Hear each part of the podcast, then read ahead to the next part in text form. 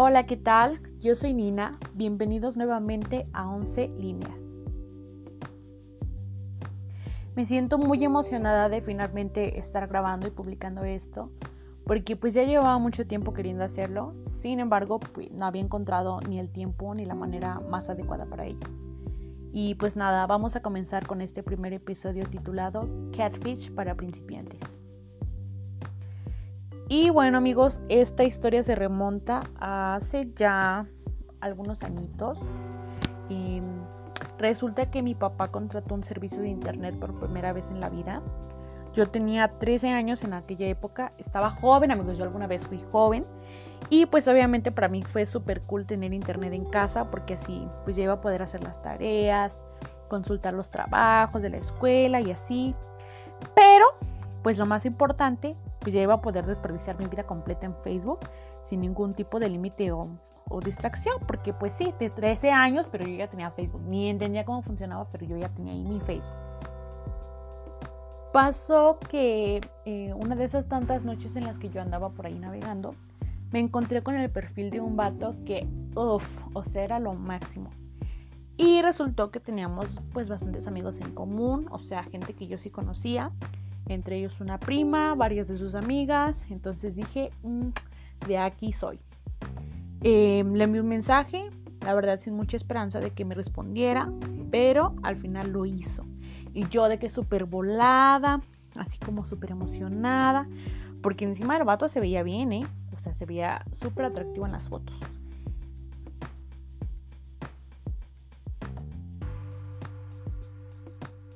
Luego de ese día comenzamos a hablar de manera constante. En plan, nos mandábamos mensajes todos los días, nos contábamos cosas. O sea, yo apenas llegaba de la escuela, ¡pum! Me conectaba a ver el perfil del vato, ¿no? Y enviarle mensajes, contestarle. Y pues así pasó un tiempo, digamos que unos cuantos meses. Y pues yo fui forjando cierto vínculo emocional, cierto aprecio hacia ese chico. A partir de ello se desprende entonces como esa curiosidad, como esa cosquillita en mí, pues de conocerlo, de saber más eh, sobre quién era, conocer a su familia, conocer a sus padres, hermanos, actividades, no sé. Y obviamente empecé a indagar sobre ello.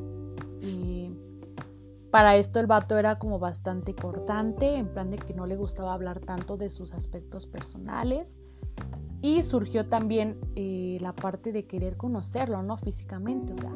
Porque sí, o sea, yo no me di el peligro, yo no decía, güey, puede ser un maldito secuestrador al otro lado del universo. No, o sea, a mí solo me interesaba conocerlo, verlo y decir, ah, aquí está mi super amigo y ya. Hasta este punto es importante mencionar que yo no sentía desconfianza, amigos. O sea, para mí era súper normal mi conversación con él, para mí era súper normal el trato que tenía, porque pues, insisto, conocía o decía conocer a muchas personas que eran parte de mi entorno.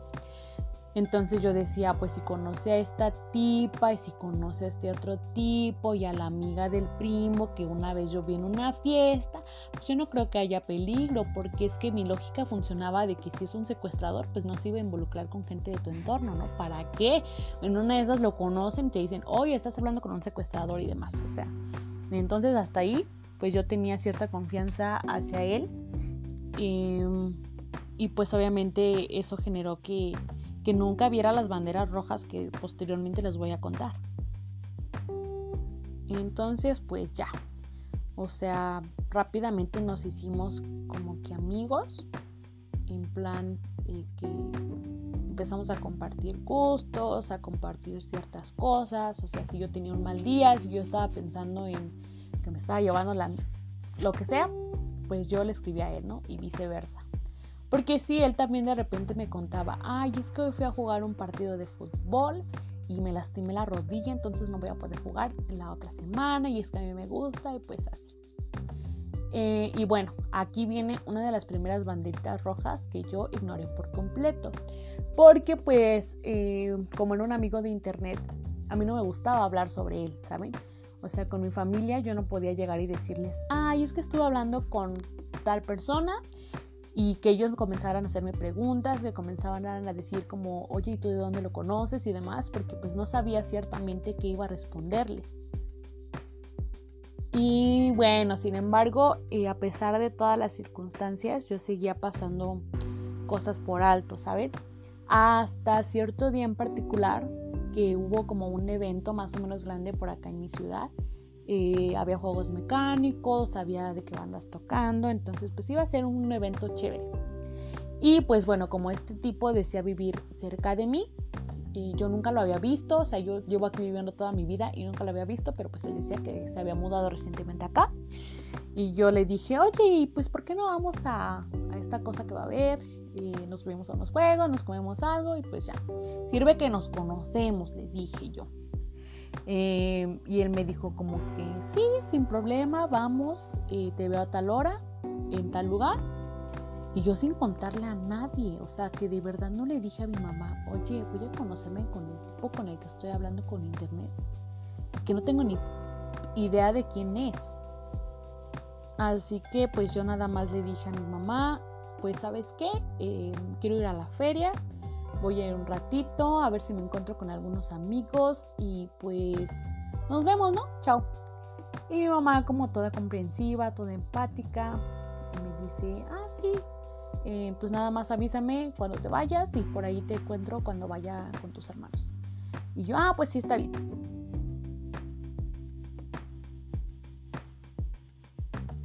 Y así llegamos a esta primera parte de Catfish para principiantes. La verdad no sé cuántos segmentos me vaya a tomar en contar toda la historia. Sin embargo, espero estar subiendo el próximo segmento pronto. Muchísimas gracias por estar aquí escuchándome y nos conectamos pronto. Bye.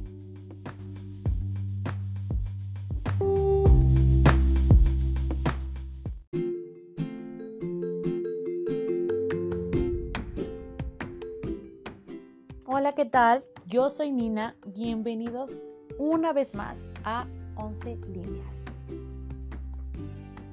Ok. Vamos a comenzar con el segmento número 2 de Catfish para principiantes. Eh, tal y como escucharon previamente, yo quedé con este chico, acordamos el lugar y la hora exacta y pues bueno, yo emprendí mi camino hacia la aventura. Llegando al lugar exactamente a la hora que acordamos, pues me doy cuenta de que no hay nadie. Esperé algunos minutos, y yo volteando de lado a lado para ver si reconocía su rostro entre la multitud. Y decía, oh, ahí está él, pero no, no pasaba. Pasaron 10 minutos, pasaron 20, luego 20 se convirtieron en 30 y yo pues me daba vueltas por, por la feria para ver si de repente lo encontraba por ahí, regresaba al punto que habíamos acordado y pues no había rastro, ¿no? pasando ya aproximadamente dos horas que yo llevaba ahí como deambulando, dando vueltas, me rendí y dije, ¿saben qué? No se me armó el evento, este hombre no vino. Yo muy decepcionada eh, me decidí a ir a buscar a mi familia para ver cómo, si ellos lo habían pasado mejor, si se estaban divirtiendo. Y en eso me encontré con una chica. Esa chica era mejor amiga de la prima que les conté en el episodio pasado, que conocía al tipo y pues muy normal ella me dice que qué estoy haciendo. Le dije, pues nada, nada más vine como que a dar una vuelta. Y me dice, ah, oye, este, pues qué bien, yo también vine a subirme a los juegos un ratito. Y en eso me pregunta, oye, ¿no te quieres subir conmigo por allá, ese juego que da vueltas? Y pues dije, no, es que la verdad no tengo mucho dinero y yo solamente venía por algo, que pues nos armó. Entonces, pues yo creo que ya mejor busco a mi familia y me voy. Y ella me dice, no, no, no, sin problema, o sea, súbete yo te invité, yo te dije, entonces no te preocupes por eso, yo pago. Le dije, pues bueno, mm, una invitadita no se le desprecia a nadie. Me subí con la chica al juego y las dos de que súper calladas porque ella, a pesar de que era amiga de mi prima, o sea, yo no era tan, tan, tan eh, cercana a mi prima, es decir, no nos llevábamos muy bien. Y obviamente pues tampoco me iba a llevar súper de maravilla con las amigas de ella, ¿no? Y pues ahí estábamos, eh, el juego y me dice, oye, qué divertido, y pues espero que al menos la hayas pasado mejor con esto y pues nos vemos después, ¿no? Y yo como de, ah, sí, ok, gracias. O sea, por ese momento se me olvidó mi amiguito, se me olvidó que no había ido y pues sí me divertí, ¿no? En el juego al menos.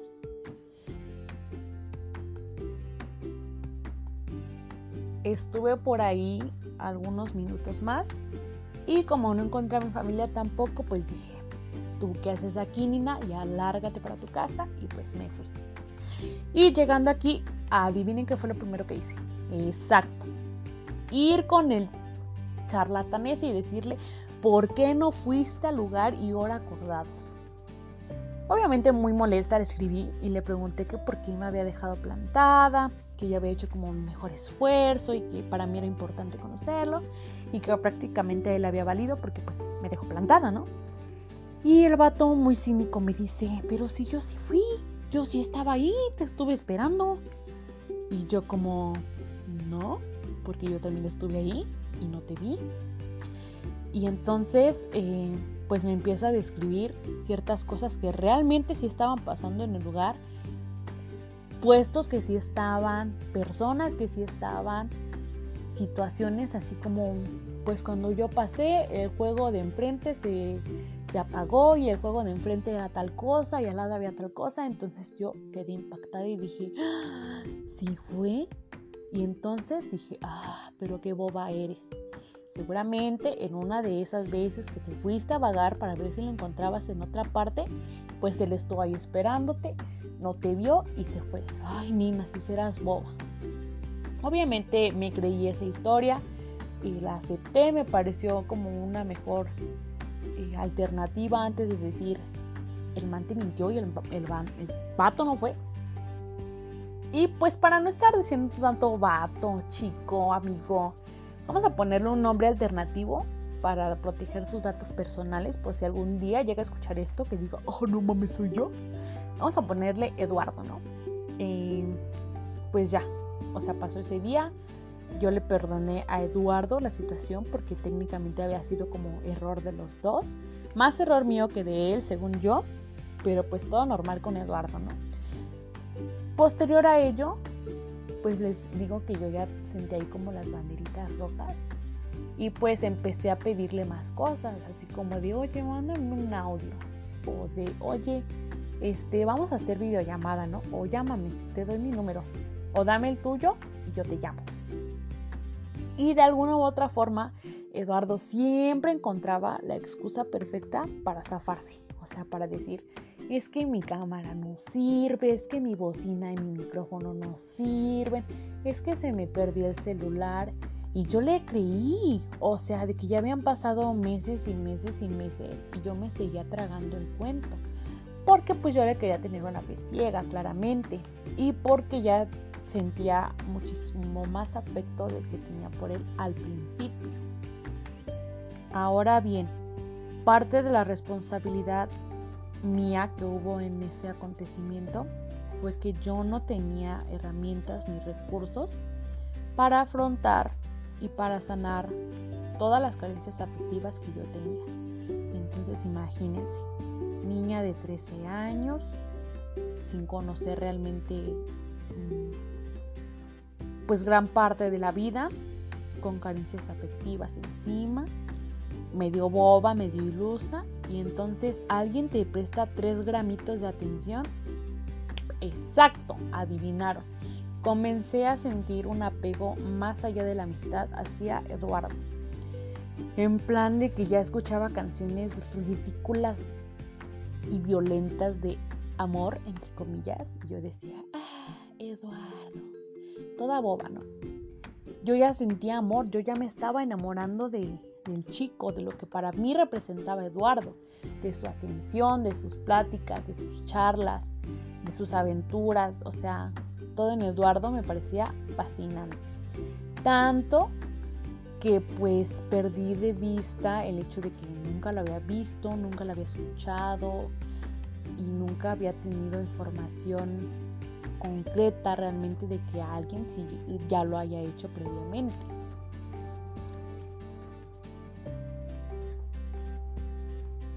Y pues bueno, yo ya toda enamorada, seguí con el cuento, seguí con la historia, pero pues obviamente también comencé como a intentar averiguar cosillas.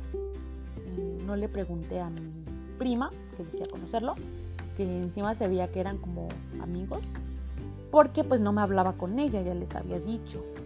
Y ciertamente no tenía ganas de romper nuestro pacto de silencio solo para ver qué onda con, con Eduardo, ¿no?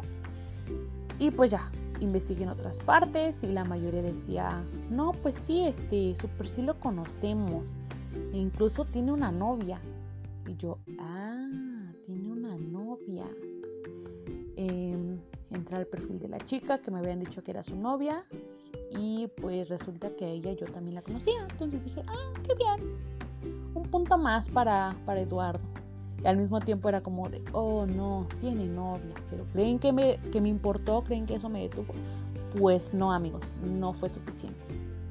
Yo seguí y seguí y seguí dejándome llevar y dejándome llevar porque ciertamente era más fácil que tener que asumir la realidad. O sea, era más sencillo decir, ay, lo quiero por lo que es, no por lo que he llegado a conocer de manera física de él. Eh, y pues ya, en ese momento de que todo mi perfil de Facebook, así, todo, todo, todo, se empezó a llenar de cosas de amor y que si no puedo tenerte ahora, esperaré. Bla, bla, bla, bla, bla. Entonces, a raíz de ello, yo veo que a mi prima le empieza a generar cierta incomodidad mis publicaciones. Tuvimos algunas reuniones familiares y era como se sentía la hostilidad, amigos. Yo sentía la hostilidad por parte de ella. Y pues lógicamente yo también comencé a comportarme de manera muy hostil hacia su persona. Resulta que llega finalmente una reunión, una fiesta familiar en la que yo sabía que la iba a ver, pero yo no sé, o sea, yo no me acuerdo por qué sentía yo esa tensión como de verla, así de que yo no quería, como que estaba evitándola. Pero pues irrevocablemente tuve que verla en esa reunión.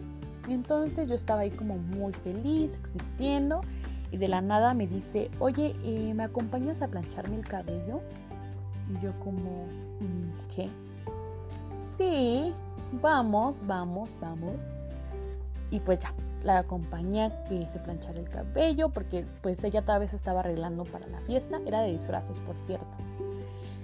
Y en eso, de la nada, así, pum, suelta oye, ¿y qué onda con Eduardo? Y yo como, ah, ya sabe, pero yo no sé por qué tenía tanto miedo de que supiera la verdad, que me gustaba, que lo conocía y demás. Y algo me avisaba en mi interior a mí, algo me decía, Shh, cállate, a ella no, ahora no. Y yo, ah, pues obviamente le dije, nada, haciéndome la oxisa, así como de no sé de qué me estás hablando, en negación. Eh, y ella comenzó a hablarme de él, ¿no? Así como, pues aunque no lo quieras tener en la conversación, yo lo voy a dejar en la conversación, maldita, porque es que yo sé que tienen algo. Y ella sigue y me sigue hablando de él y de la nada me dice, porque pues ya sabes que yo lo quiero mucho, ¿no? Y yo dije, ah, pues sí, no, o sea, deben ser amigos y demás. Y me dice de repente, y pues él también me quiere mucho, ¿sabías? en ese momento sentí como, o sea, de que se te rompe el corazón, de que no sabes qué hacer, que quieres vomitar y al mismo tiempo quieres desmayarte, no sé, se siente como todo muy irreal, como que todo tu entorno pum, se esfuma. Una disociación increíble que yo sentí en ese momento. Sin embargo, o sea, no se me ocurrió nada que decirle más que, ah, pues sí, me imagino. Y entonces ella me confiesa que tiene una relación clandestina con él desde hace ya bastantes años, digamos un, par de años o tres, no me acuerdo, pero sí llevaban bastante tiempo. Y digo clandestina porque insisto en que Eduardo decía tener novia. Y pues mi prima también era la otra novia. Y yo también ya sentía cosas por él y él ya lo sabía. Entonces, pues éramos cuatro babies involucrados, literalmente. Me cayó mucho más de extraño porque Eduardo me había dicho como un mes antes que yo también le gustaba, pero que su vida era muy complicada y no tenía ganas de involucrarme.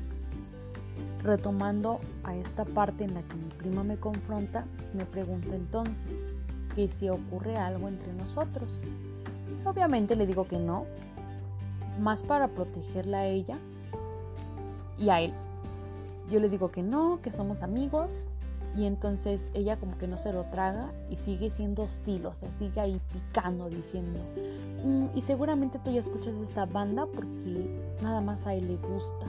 Y de seguro te hiciste esto porque a él le gusta hacerlo también.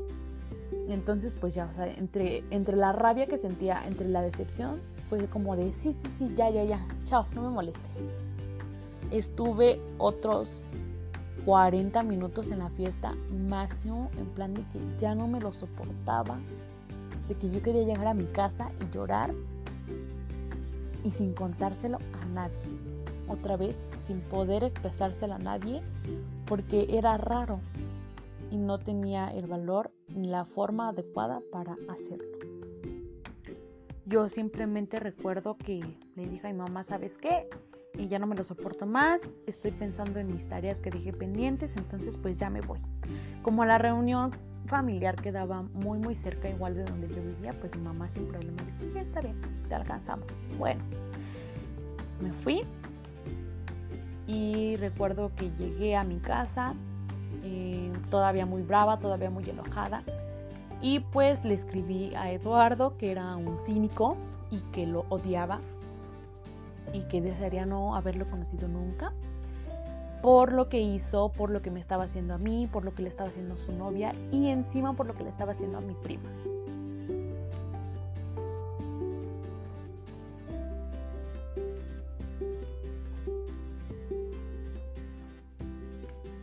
Y bueno, hasta aquí voy a dejar este segundo segmento. Se viene lo chido, amigos, lo rudo, lo chulo, lo impredecible. Ah, ya verán. Bueno, ya escucharán. Nuevamente les agradezco muchísimo por tomarse el tiempo de escucharme. Nos conectamos pronto y chao.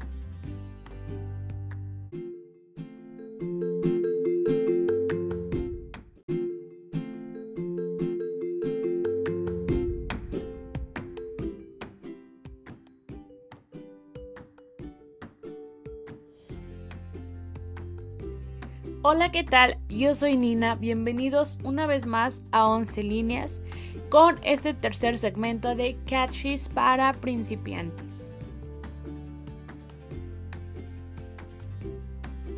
Ok. Bueno, para este segmento voy a retomar un poco esta parte en la que yo le reclamo a Eduardo que lo maldigo, que le digo que ojalá nunca lo hubiera conocido y demás porque es a partir de este punto de la historia en el que surgen el resto de las banderas rojas, señales, advertencias, todos los elementos para que yo dijera, Nina, ya, Nina, basta. Y pues que de todas formas no ocurrió así. Ah, porque bueno, em, creo yo que a partir de, de ese reclamo, Eduardo comienza a sentirse acorralado y ¡pum! Se inventa la segunda o tercera mentira más grande de su vida. Dios, qué capacidad de inventiva tenía ese sujeto. Porque me dice que no puede resolver el problema en ese momento, que lo siente mucho, pero que necesita irse lejos porque va a hacerse un tratamiento para cáncer. O sea, cáncer. Ya no estamos hablando de una mentirita chiquitita. Este tipo ya, ya se había hecho la idea de que estaba enfermo y que por eso no podía resolver sus problemas. En fin, se reactiva entonces en mí mi dependencia emocional y afectiva. Y yo digo, pues dale chance, o sea, perdónalo, está pasando por un mal momento como para que tú todavía te pongas a hablar de los problemas que tienen, que son tan mínimos comparados con lo que él tiene que pasar. Con esto de su enfermedad, yo Obviamente lo perdoné y dejé de lado todo lo que hasta ese momento había ocurrido. O sea, dejé de lado que me hubiera mentido, dejé de lado que le hubiera mentido a un ser querido y a la otra chica y a las demás personas. porque pues insisto, ¿no? Estaba enfermo y no quería representar una carga más ante todos sus problemas.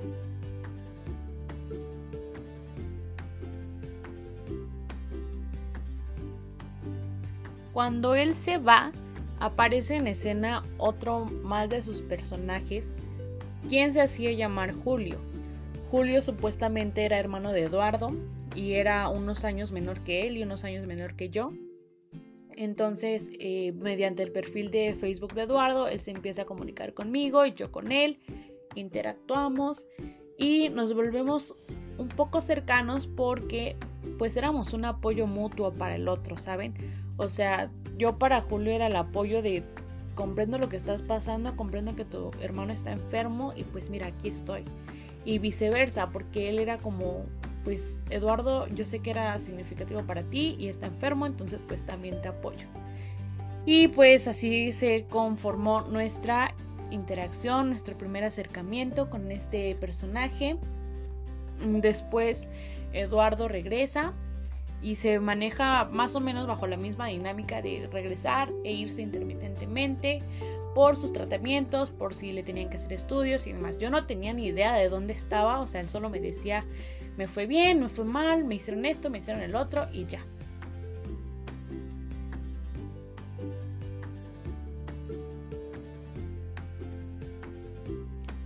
Y bueno, a pesar de que mi interacción con Julio era como muy normal. La verdad es que no tenía tantísima relevancia para mí. Sí me estaba acarreando demasiados conflictos en diversos ámbitos de mi vida. O sea, en mi casa yo no podía llegar y decirles que estaba triste por lo que le estaba pasando a esas personas.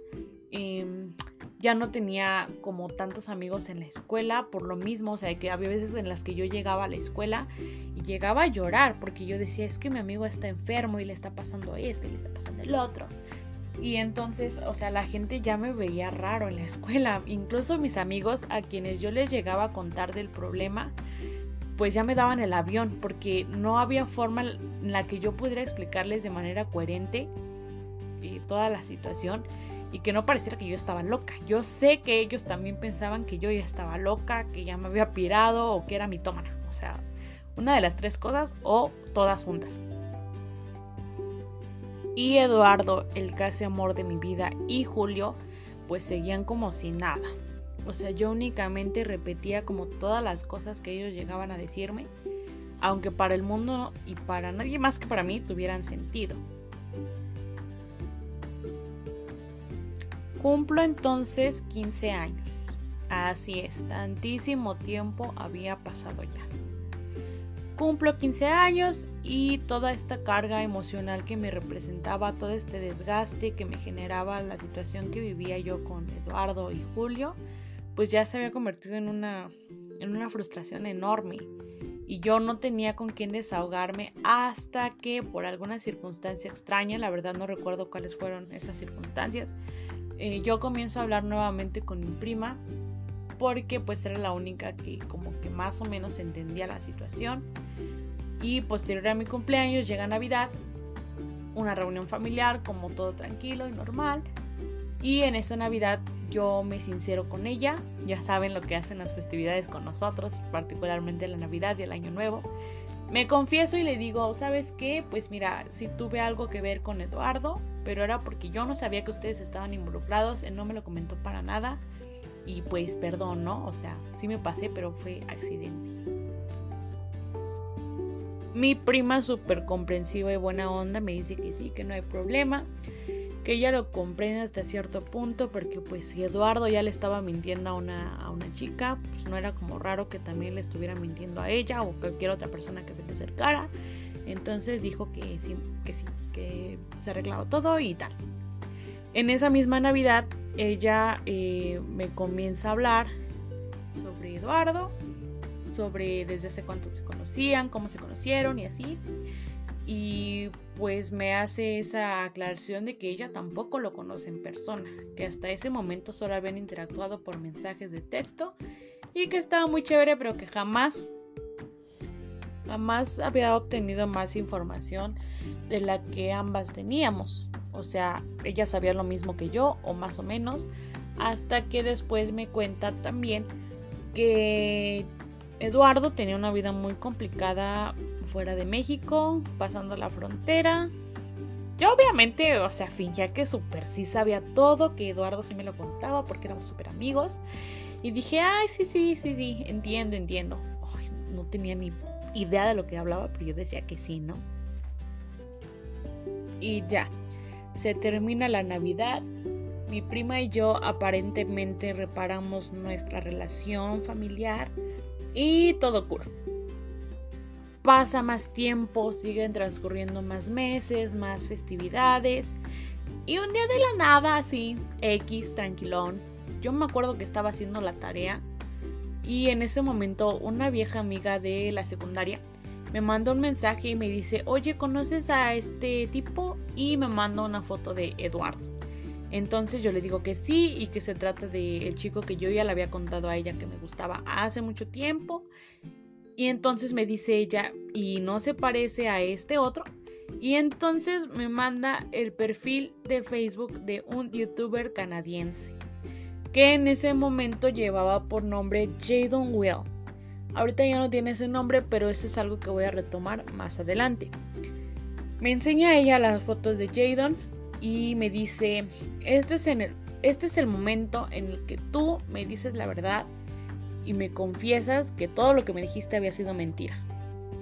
Marica, yo no era una mentirosa, yo estaba siendo engañada. No le dije nada porque ya no quería sentirme más tonta, ya no quería sentirme juzgada y no sabía cómo decirle eso, que yo no estaba mintiendo, ¿saben? Que no era idea mía. Sin embargo, no tuve la confianza para hacerlo. Dije, ya no más, o sea, lo dejo de lado, simplemente le dije, ah, sí, pues es que yo no sabía, perdón, chao. Y ya, o sea, se acaba nuestra conversación.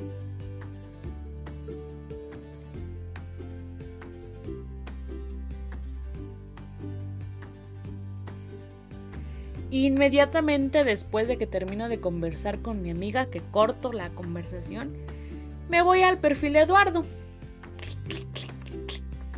Y le escribo a Julio, que en ese momento se supone que estaba ahí. Le digo, oye, ya sé esto, ya sé lo otro. Ya dime de una vez quién eres, o sea, a quién le estoy confiando mi vida entera aparentemente Eduardo regresa, así como por arte de magia. Y entonces empieza a hablar conmigo, ¿no? Porque me pregunta en primera que por qué estoy enojada con Julio. Le cuento a él por qué estoy enojada con Julio y con él. Y me cuenta que él huyó de su país y que una familia aquí como que lo salvó de la inmundicia. Ustedes podrían estar pensando, en que ya no le creí, pero sí lo hice. O sea, porque había cosas que sí tenían sentido. Yo me dije, güey, o sea, súper sí, ¿no? O sea, si eres youtuber, si te expones de manera pública ante el mundo, pues puede que gente equivocada, pues no sé, o sea, se empiece a relacionar contigo. O sea, yo ya me había inventado toda una historia, ¿no? De que a lo mejor lo perseguía una mafia o algo y que por eso se había visto obligado a huir de su país. Pero no fue en vano, o sea, no fue 100% porque yo fuera una idiota, sino porque más allá de eso había evidencia que sí tenía sentido. Yo no sé si previamente eh, la persona que estaba detrás de todo esto se puso a investigar el perfil de Jadon Well para saber qué decir, porque pues sí, o sea, sí me cuadraba. Si yo, por ejemplo, un día estaba hablando con Eduardo y me decía, oye, te escribo más tarde porque voy a grabar un video. Esa misma tarde Jadon Wells subía video. No es como que lo anunciara previamente, porque yo comencé a seguirlo en todas sus redes sociales, a intentar comunicarme con él para contarle lo que estaba pasando y comprobar si eran la misma persona. Jadon Well nunca contestó porque pues era figura pública y seguramente tenía cientos de miles de mensajes y pues no se iba a fijar en, en uno que pues por ahí andaba, que una cuenta nuevecilla. No. Y bueno, retomando esta parte, ¿no? Él me decía que iba a grabar video, yo iba al perfil de Jadon y sí lo hacía y no había avisado previamente que lo iba a hacer. O sea, no es como que el día miércoles 11 diría, este, ah, hoy voy a subir video o esperen el video de al rato, obviamente en inglés, claro, porque canadiense. Y que entonces eh, la persona que estaba en el perfil de Eduardo lo viera y dijera, ay, entonces voy a decirle que voy a grabar como para que tenga sentido mi desaparición. Eh, no, nunca pasaba así. O sea, eran cosas como muy espontáneas y eso me hacía aferrarme, me hacía mantenerme bajo la idea de que Jadon y Eduardo sí eran la misma persona. Eh, a raíz de esto comienzan a pasar un montón de cosas raras, más raras aún. O sea, él dice que se quiere mudar de la casa de la familia que lo había recibido porque ya no se sentía cómodo, porque pues ya eh, sentía que no estaban respetando su individualidad y se va. Yo me ofrecí para ayudarle con la mudanza. No me acuerdo qué se inventó, la verdad. Pero pues no se armó. ya estaba ahí como muchas espinitas juntas. Y mi prima era la única que estaba ahí como para aliviar, aliviar el, asunto. Se volvió una de las personas más cercanas que yo tenía en ese entonces porque intercambiábamos información, o sea, ya sabiendas de que las dos estábamos conscientes de, todo el contexto, pues era como que ella de repente me enviaba capturas de pantalla y me decía, oye, es que mira, Jadon subió esto y Eduardo puso esto, y bla, bla, bla, bla, bla, bla.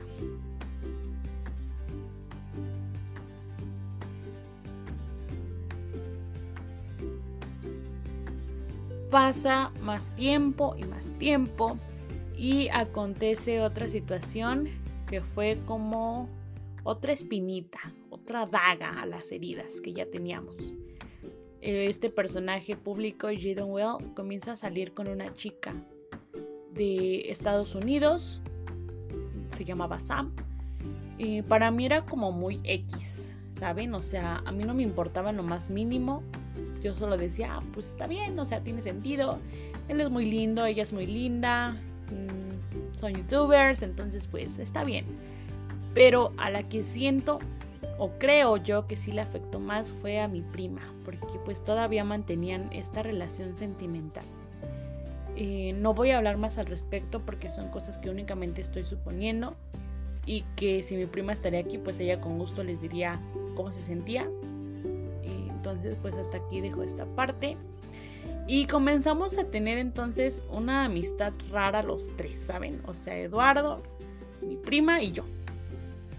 Porque pues Eduardo a veces me pedía que encubriera ciertas cosas, que hablara con mi prima, que le dijera así como eh, algunas cosas para tranquilizarla, para que no creyera que la había dejado de amar, que como que la convenciera de que era parte de su trabajo. Yo la verdad ni lo hacía. O sea, las pláticas con mi prima eran diferentes pero pues sí eh, teníamos esa interacción rara los tres. Em, esa amistad rara se convirtió en muchas veces en las que eh, conversábamos los tres, llegamos y mi prima y yo estábamos reunidas, de repente empezábamos a mandarle mensajes a Eduardo y a ver a quién de las dos le respondía y demás. Llega entonces otra de las 100.000 reuniones familiares que hacíamos y pues estábamos hablando, como ya les conté, mi prima y yo, y de repente le mandábamos algún mensaje a él. Em, yo veo que mi prima le empieza a jugar una broma, le empieza a preguntar que si siente algo por mí. Yo estaba ahí, o sea, muerta de la risa porque ya sabíamos que ese tema estaba más que cancelado. Pero eh, pues parece que a Eduardo no le hizo nada de gracia. O sea, yo vi cuando mi, prima le escribió y él respondió algo de, que ya no quería otra muerte. Y yo le pregunté a mi prima que por qué había dicho eso y ella me contestó que porque hacía tiempo una niña se había suicidado por su culpa. Hasta la fecha no he aclarado eso, no sé si fue de verdad o fue otra de las múltiples mentiras de Eduardo, pero pues Eduardo se vio, se manifestó muy afectado por eso y se desconectó. Mi prima le manda un mensaje a su amiga, a la que ya les había hablado desde el primer segmento, que me invitó a un juego y demás, a ella. Le escribe y le dice, oye, ve a ver a tu primo Eduardo, porque se va a matar o algo, en forma de broma. Número uno, yo dije, ¿qué? ¿Primo? Sí sabía que tenían relación, pero no sabía que eran tan cercanos. Además, si es Jadon Well, entonces ¿cómo puede ser primo de esta persona que no tiene nada que ver con la figura pública? O sea, yo ya era como un boom en mi cabeza. Lo más curioso es que yo veo la foto de perfil de, que tenía en WhatsApp esa, esa chica, esa persona, y era la misma foto de perfil que tenía el WhatsApp que supuestamente era de Julio. O sea, porque Julio de que se instaló WhatsApp y ahí desde ahí hablaba conmigo. Yo no le dije nada a mi prima, me lo guardé, solamente le dije, creo que ya sé quién está atrás de todo esto y creo que es tu amiga. probablemente mi prima no entendió el por qué se lo había dicho así y en ese momento, pero yo en cuanto llegué a mi casa le mandé un mensaje de WhatsApp a Julio, entre comillas, y le dije, ¿sabes qué? O sea, ya, ya, güey, ya, ya di la verdad. O sea, yo ya no quiero tener nada que ver contigo. Porque, pues qué mal, qué mala onda. O sea, ¿por qué haces esto? Le escribí su nombre. Vamos a llamarle a esa niña Francisca. Le dije, este, ya sé todo, Francisca, pues ya, sal, sal a la luz. ¿Y qué creen que pasó? Chan, chan, chan, chan. Se supone que Julio, al verse muy afectado por todo esto, al no saber qué hacer, se salió a la calle y lo atropellaron. Unas horas después de que se desconecta, en las que yo no sabía eh, ese acontecimiento, me escribe Eduardo y me dice que Julio se murió. Ya no solo se daban enfermedades, sino que también se estaban inventando muertes. Imaginen cómo me cayó la noticia. O sea, cada vez que yo intentaba confrontar, cada vez que yo intentaba desenmascarar, algo terrible, tragedias innumerables pasaban para ellos. Yo me super arrepentí de haberle escrito lo que le había escrito porque pues, con la muerte no se juega, ¿saben? Yo lo pensaba así, yo decía, es que si no fuera real, ¿por qué jugarían con algo como eso? Me hundí, o sea, porque Julio era una persona significativa para mí también. Estuve muy triste. Yo me acuerdo que no salí de mi cuarto, o sea, que mi cuarto estaba todo oscuro, tétrico. Yo lloraba, yo lloraba muchísimo por Julio y no me podía creer que había pasado. Hasta puse una foto de perfil en mi Facebook de que moñito blanco. Se escucha medio tonto, pero sí lo hice, amigo, sí lo hice. Y la gente pues me preguntó y la, que sí conocía el contexto, por ejemplo, mis amigos, pues ya les dije, ¿no? O sea, que Julio se había muerto, me dijeron que lo sentían mucho y ya, o sea, yo seguí de... Yo, seguí tratando de continuar con mi vida. Em, le pregunté a Eduardo que si podía ir al funeral, que dónde lo iban a enterrar y que Eduardo no sabía nada, ¿no? Como siempre, convenientemente no tenía ni idea. Que lo iban a enterrar los familiares de, esta niña Francisca que yo les dije pero que él no tenía conocimiento, entonces dije, pues ya ni modo, ¿no? Se llegó el día del funeral y entonces mi primo me manda un mensaje, un audio, no me acuerdo bien, creo que sí fue mensaje, y me dice que, mm, que Eduardo le acaba de decir que en el funeral el ataúd de Julio se movió y que fue a verlo y que Julio seguía vivo. ¿Qué? O sea, ya, en este punto ya es una parte muy crítica de la historia ya es cuando dije, ay no, marica, ya, por favor, ya no más.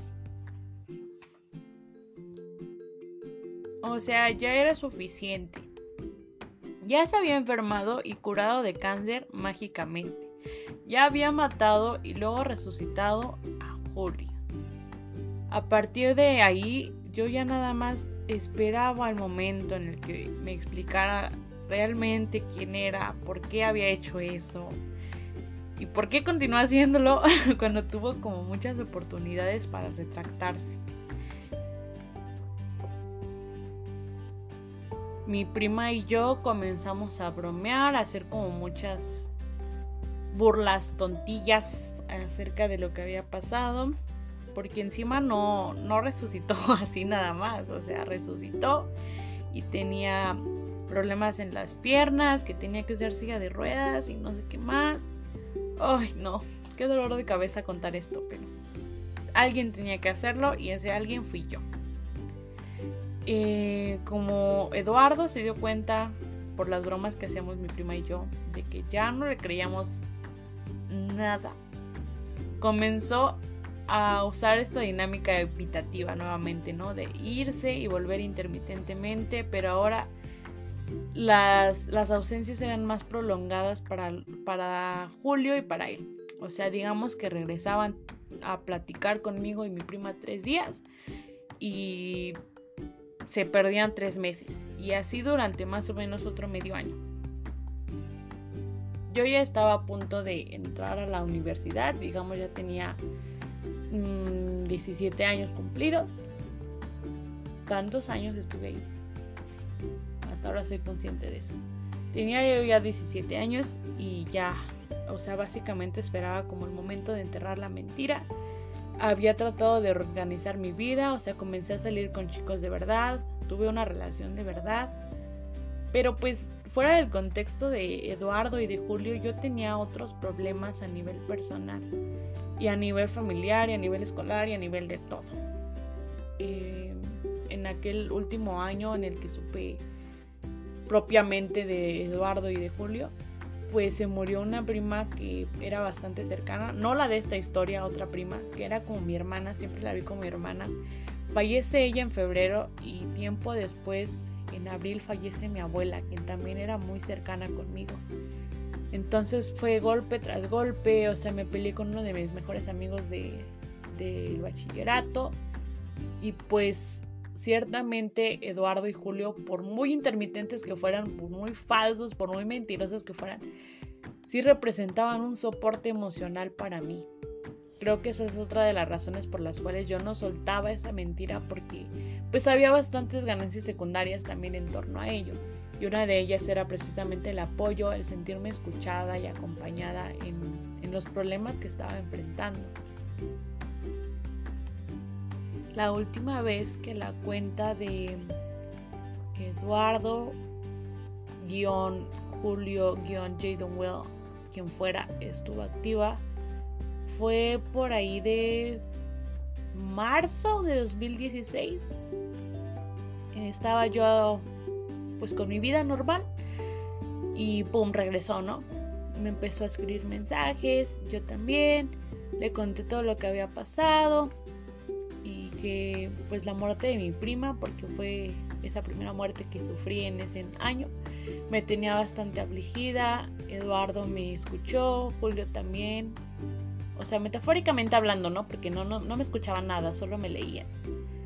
Y pues nada, o sea, yo le dije a, Eduardo y a Julio que tenía ganas de, iniciar como un proyecto musical, porque pues a mí me gusta muchísimo cantar, es otro de mis pasatiempos. Y yo me acuerdo que esa última vez, ese último día, estuve hablando con Julio y Julio me dijo que si seguía cantando, porque anteriormente había estado como en un grupo musical de la escuela. Yo le conté que no, que ya no tenía tiempo porque estaba muy presionada por el examen de admisión a la universidad, pero que de vez en cuando como que sí me gustaba cantar así en plan de pasatiempo. Y él me dijo, nunca dejes de hacer lo que te gusta, por favor. Y yo dije, no, no lo dejaré, gracias. Debía haber sabido que esa era la despedida porque después de eso yo le pregunté que si podía cantarle algo. Únicamente alcanzó a decirme que sí y pues desapareció por completo. Se quedó ahí la cuenta activa unos meses y después la dieron de baja. O sea, muere mi abuela y poco tiempo después en la que yo pensé que iba a regresar como para hacer mi soporte emocional. Y no, pasó exactamente al contrario. Desactivó todas las cuentas y pues fue el fin.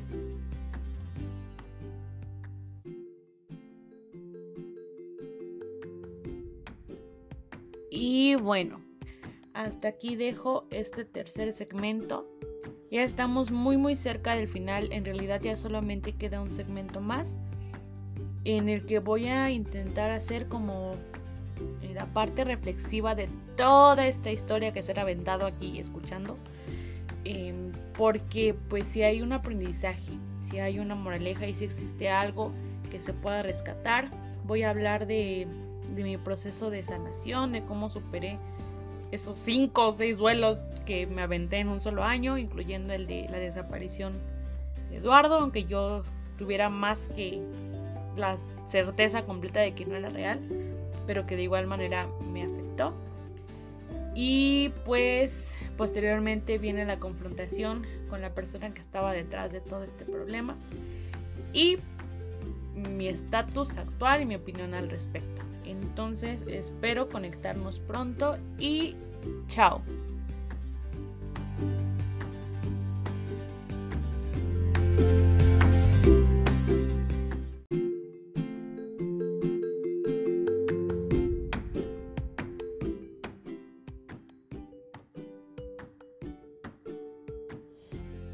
Hola, ¿qué tal? Yo soy Nina. Bienvenidos una vez más a 11 líneas en este cuarto y último segmento de Catfish para principiantes.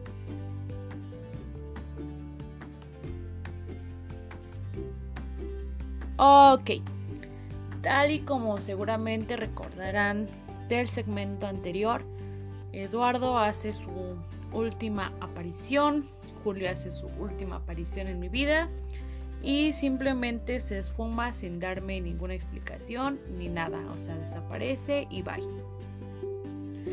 Durante ese tiempo y debido a, pues como ya les conté, diversos factores, eh, yo me sentía incapaz de, continuar plenamente con mi vida porque seguía ahí la espinita de que yo hubiera querido un final cerrado, o sea, me cagan los finales abiertos, ¿saben? E incluso en las películas o en las series, odio esos finales en los que les ponen suspenso y en los, que tú tienes que imaginar qué pudo haber pasado, los detesto. Y creo que es a raíz de, de esto precisamente, en el que no obtuve una resolución.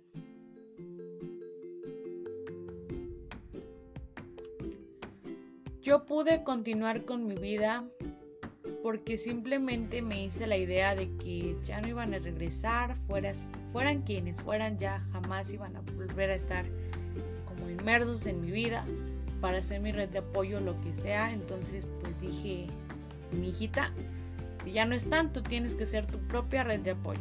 Y pues sí, y eso fui. Vamos a discutir ahora tres puntos. El primero, ¿qué hacía una chica de 13 años 14 años, eh, hablando con desconocidos o interactuando en una red social que se supone que estaba diseñada en ese entonces para gente adulta solamente, sin ningún tipo de supervisión, sin ningún tipo de pregunta o suspicacia ni mínima.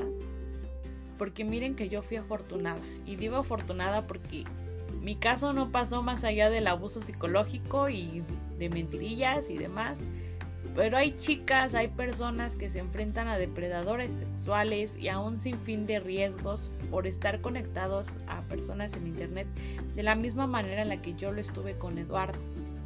Entonces, esto es algo de lo que sí quisiera hacer hincapié y que sí quisiera invitarlo seriamente a la reflexión, que no se trata de invadir la privacidad de los niños.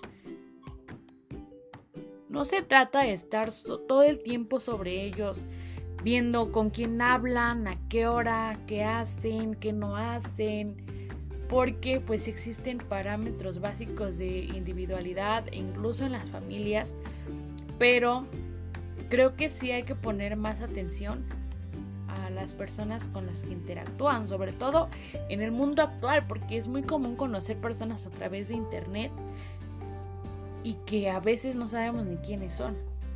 Incluso hay personas adultas a las que yo les he preguntado si conocen a tal o tal persona que me envió solicitud y tenemos de amigos en común. Y me dicen, no, no lo conozco. O sea, sigue pasando. La gente se sigue comunicando con gente desconocida. Existiendo riesgos o no. Entonces ahora imagínense eso en niños. Segundo punto del que quisiera hablar para pues concluir este episodio.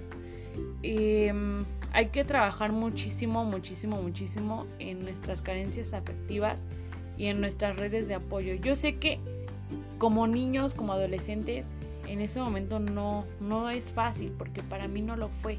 Sin embargo, llega un momento de nuestras vidas en las que ya somos adultos en el que tenemos que responsabilizarnos por todo lo que, lo que hagamos, por lo que no hagamos también, y pues parte de ello es trabajar constantemente nosotros mismos. En el caso de los padres que aún tienen bajo cuidado a, a sus hijos menores, pues atiendan muchísimo esta parte porque pues el hijo, la hija va a encontrar atención o escucha que ustedes no les proporcionan en otra persona y puede que sea la persona incorrecta.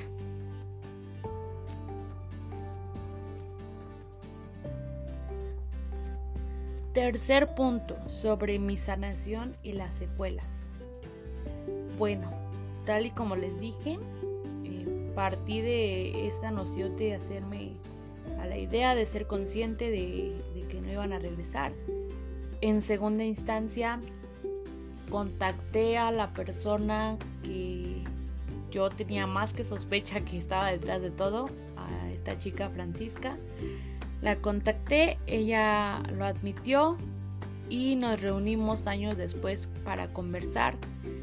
Me pidió disculpas, me dijo que ella también estaba enfrentando ciertas situaciones en su vida que la orillaron a, caer en ese tipo de situaciones, que no lo hizo a propósito, no lo hizo con el único fin de, de hacerme daño a mí, de hacerme daño a mi prima o a cualquier otra persona con la que se hubiese relacionado, sino que simplemente se le salió de las manos y ya no hubo un punto en el que ella pudiera retroceder. Entonces le expliqué que pues sí, me había hecho bastante daño, pero pues que me alegraba mucho que ella se haya responsabilizado al fin por lo que hizo y eso me llenó de una paz como no tienen idea. O sea, esa charlita que tuve con ella de más o menos una hora me liberó para siempre, porque ahí sí sentí que ya había concluido y que ya no había más, eh, más de dónde rascar en ese asunto. Y pues sí quedaron ciertas secuelas hasta hace poco, o sea, digamos que hasta hace un año más o menos, yo no era capaz, número uno, de establecer interacción con personas de internet. O sea, vivía aterrada de que fueran una mentira había veces en las que me escribían chicas o me escribían chicos con los que teníamos intereses en común y yo ya no me animaba a seguir como en esa interacción por miedo. Eh, en segunda, pues no sé, o sea, yo sí le adjudiqué eh, un valor muy importante a todo lo que pasó con Eduardo slash Jadon slash Julio slash Francisca y siguió siendo mi relación más significativa. O sea, si ahorita a mí me preguntaran por mi relación más significativa con alguien, yo diría Eduardo. Porque pues a pesar de que no fue real, aprendí bastante sobre lo que se debe permitir y lo que no se debe permitir en una relación de ese tipo. Y, aprendí que es necesario comunicarse.